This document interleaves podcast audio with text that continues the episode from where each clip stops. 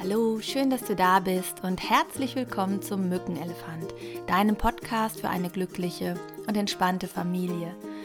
Mein Name ist Simone Kriebs, ich bin Mutter von zwei mittlerweile erwachsenen Kindern, Diplompädagogin, Familientherapeutin, arbeite seit vielen, vielen Jahren mit ähm, Familien und mit Lehrern rund um das Thema eine gute Beziehungskultur zu etablieren und eine Gemeinschaft ja, auf Beziehung aufzubauen und nicht auf Regeln und Grenzen alleine oder Belohnung und Bestrafung.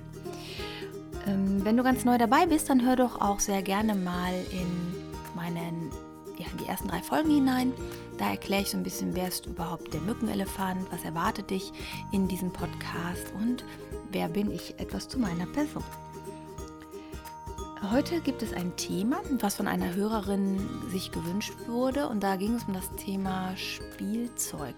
Und vor allen Dingen, es wird ein Schwerpunkt auch werden, Spielzeug, ähm, ja, was Waffen, äh, mit Waffen, ja, also mit ähm, Schwertern, mit äh, Steinschleuder, mit Pistolen und äh, was ich davon halten würde, hat sie mich gefragt, ob ich dazu mal eine Podcast-Folge aufnehmen würde.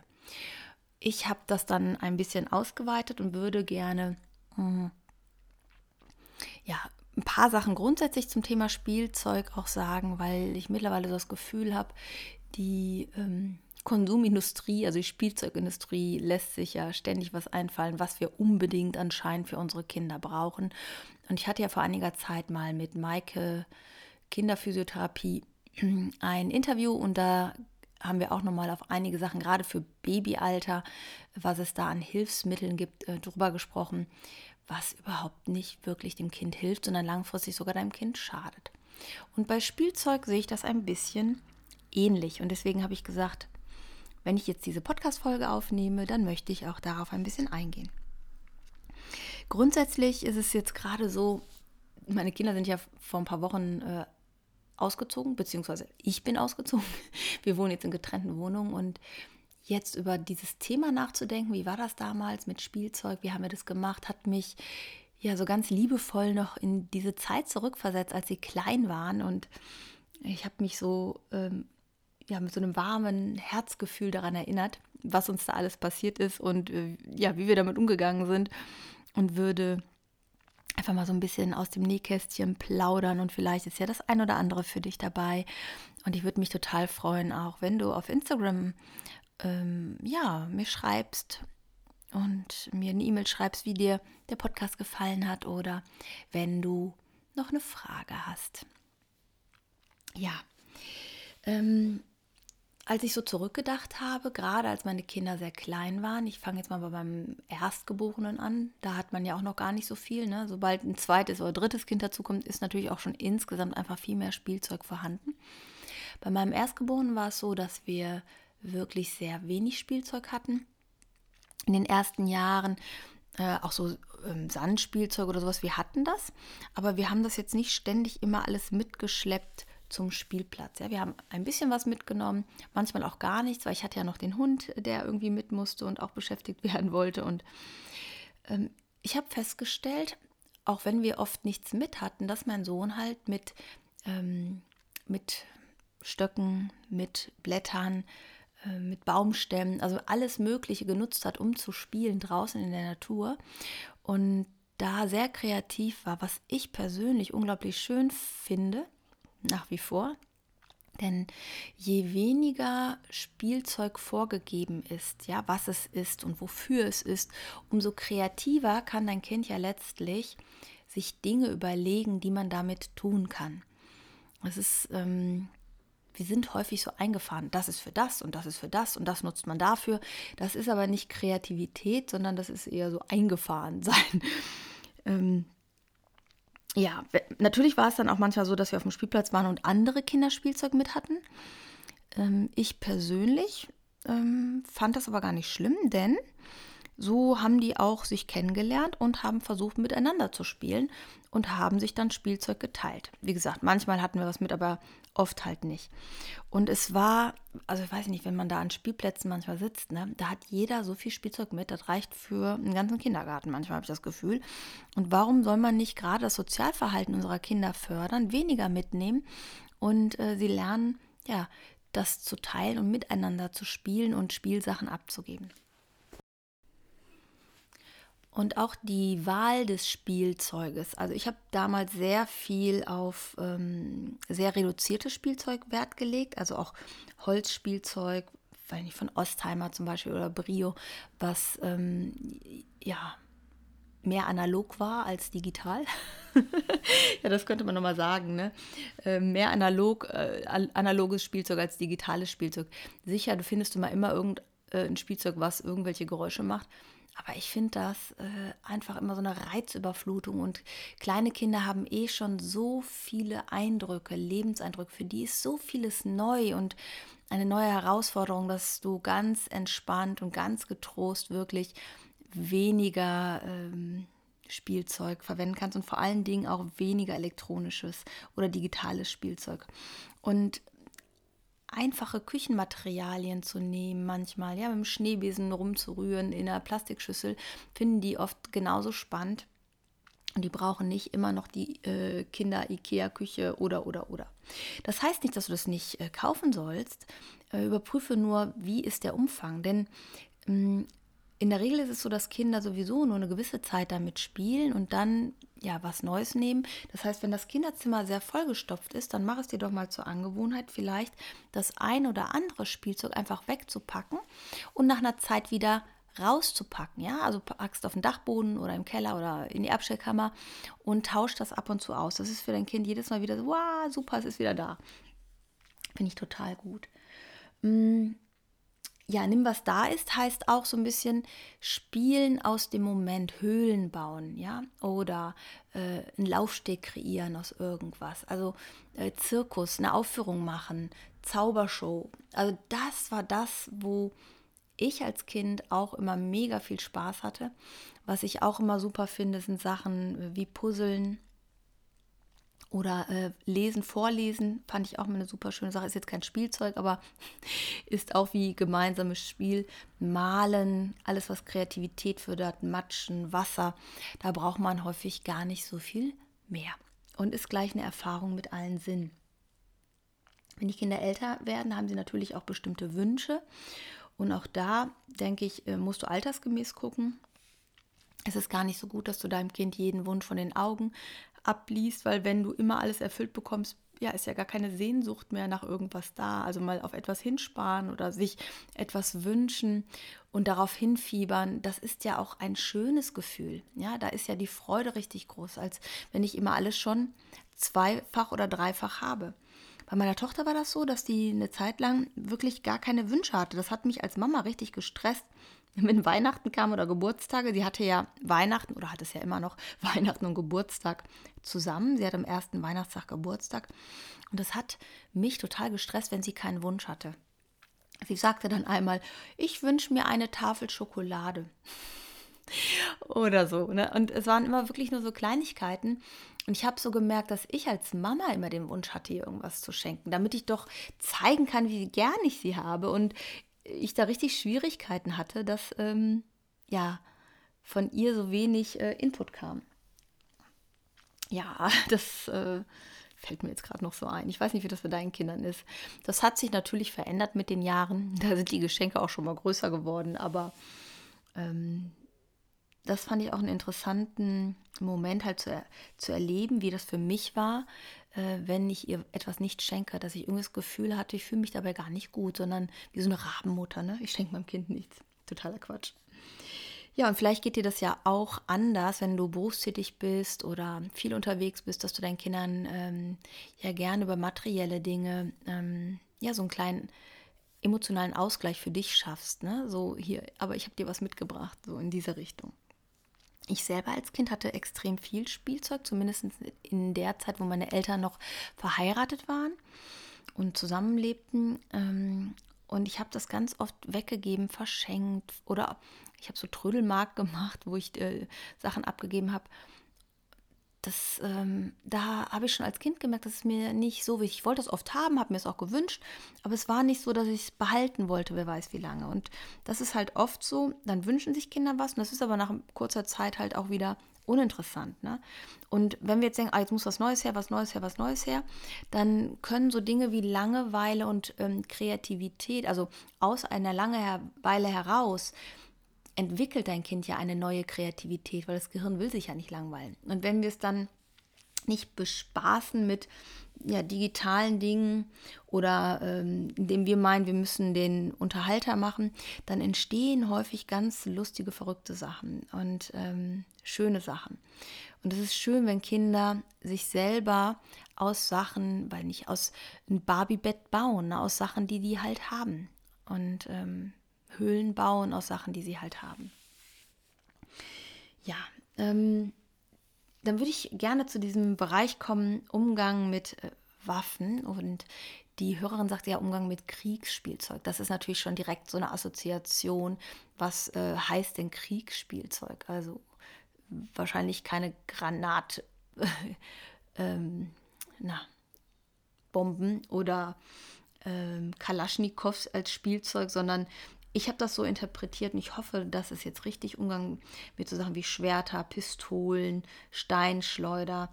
Und da habe ich mich an eine ähm, Szene erinnert, als mein Sohn, wie war der, vier, von meinem damaligen Freund eine Steinschleuder bekommen hat.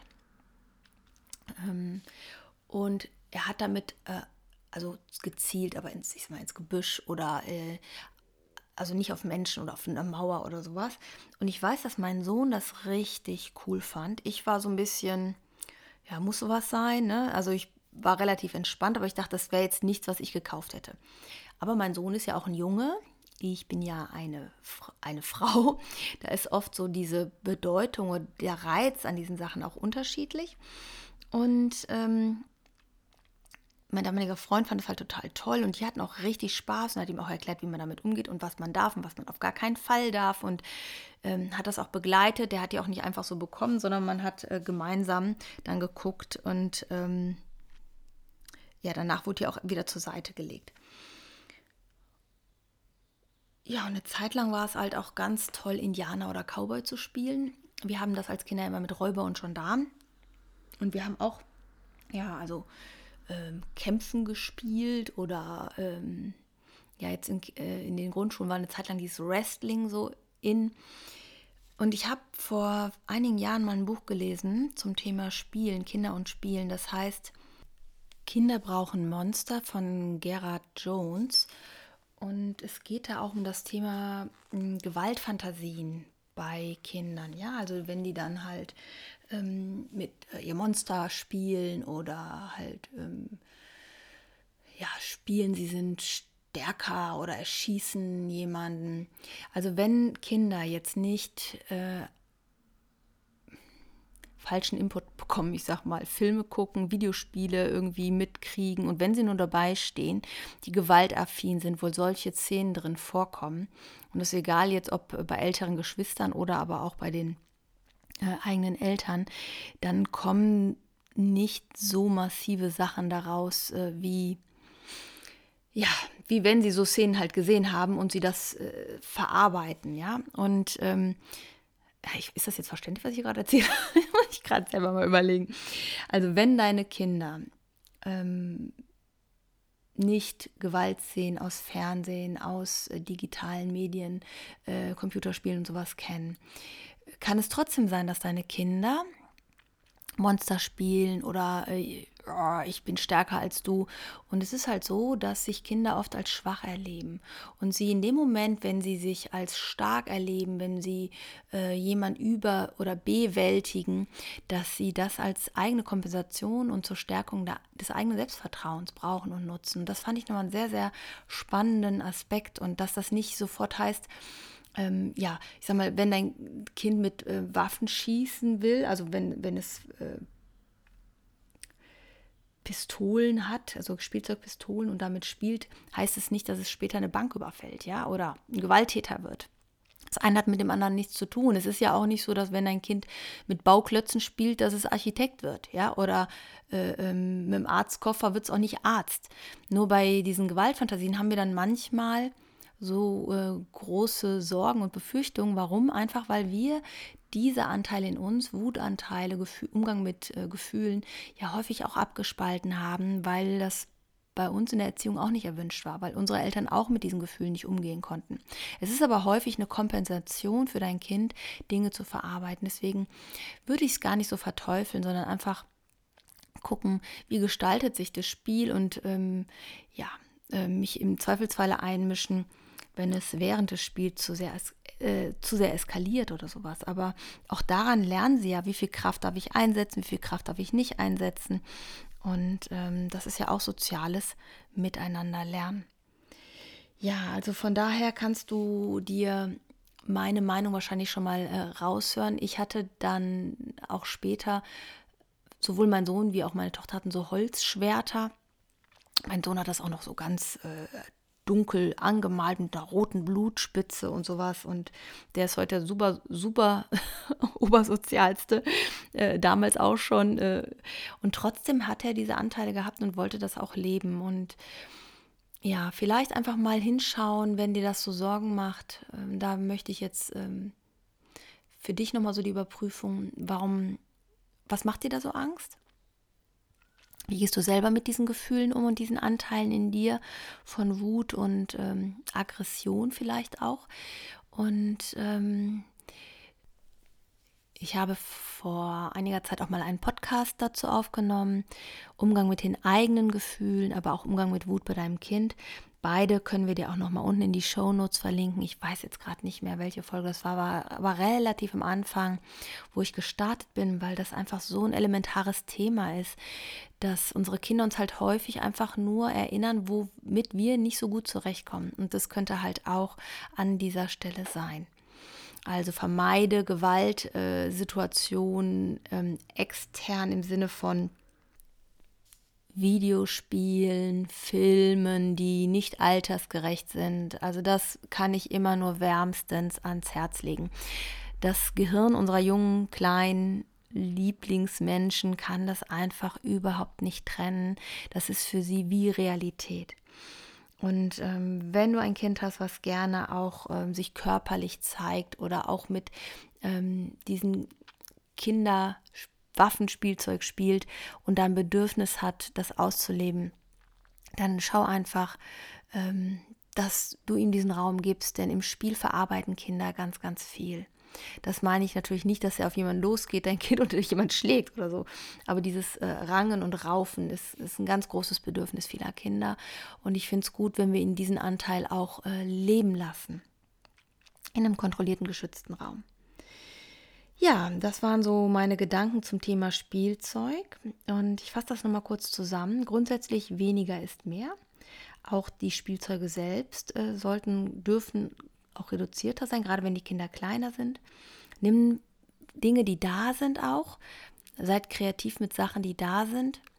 Da hatten wir auch mal immer so eine Übung gemacht. Wir haben zum Beispiel mal eine Zeitung, eine Tageszeitung genommen, die äh, in die Mitte gelegt und jeder ist dann aufgestanden und hat irgendwas damit gemacht nur nicht das, was man mit dem Gegenstand macht, also mit der Zeitung, also nicht lesen. Und das ist so verrückt, was du für lustige Ideen hast, was man damit machen kann. Und ich habe auch mal eine äh, Weiterbildung gegeben, viele Jahre, das heißt Papilio, Sucht- und Gewaltprävention im Kindergarten. Und da war ein Modul, ähm, der Spielzeug äh, macht Ferientag. Ja, beim Spielzeug macht Ferientag war alles herkömmliche Spielzeug ja, ähm, weg, also im Urlaub geschickt worden, abgehängt und man hat einfach geschaut, wie können wir uns, wenn wir Ball spielen wollen, einen Ball basteln, wie können wir uns bestimmte Dinge ähm, ja, wie können wir spielen, wenn wir kein Spielzeug haben? Das war total faszinierend immer, wie viel Kreativität die Kinder an den Tag legen. Und interessant war, dass gerade die fünf- und sechsjährigen Kinder schon richtig Schwierigkeiten dann damit hatten, aber für die kleineren Kinder das kein Problem war. Also zumindest am Anfang war das für die Älteren schwierig. Hinterher ging das auch. Also nimm das, was da ist, schau, ob ihr daraus was basteln könnt, machen könnt. Und ähm, der dritte Punkt, mehr analog, wenig digital und elektronisch. Finde ich auch mal wichtig. Es muss nicht immer blinken und Musik machen und überall. Also das ist immer eine totale Reizüberflutung für uns alle. Wir haben eh schon in unserem Alltag immer irgendwo was, wo was bimmelt und brummt. Äh, also weniger ist da auch wieder mehr. Umgang mit Waffen, Steinschleudern, Schwertern, Pistolen oder wenn ein Kind mh, mm, ja aggressiv spielt oder äh, ja ähm, Jagen spielt oder ich weiß nicht, Fangen spielt. Gib deinem Kind einfach diesen Raum, Dinge zu verarbeiten. Schau einfach, ob es irgendwas gibt, wo er sich vielleicht ohnmächtig fühlt und nicht so stark fühlt, dass er das gerade braucht. Und vielleicht kann man ihm da ein bisschen mehr Raum geben auch. Ich hoffe, du konntest ein paar Anregungen mitnehmen aus dieser Folge und ich bin total gespannt auf deine Rückmeldung, wie du das siehst, wie handhabst du das mit deinen Kindern, wie geht ihr mit Geschenken um. Schreib mir doch mal, ich freue mich total auf deine Rückmeldung. Lass uns in Verbindung bleiben. Und nun denke mal daran, du bist genau richtig, so wie du bist. Und du hast ein ganz wundervolles Kind, ganz wundervolle Kinder. Genießt euch, genießt diese Zeit, denn das ist das Wichtigste, was wir miteinander haben. Unsere Zeit und unsere gemeinsamen Erlebnisse. Fühl dich von ganzem Herzen umarmt. Tschüss, deine Simone.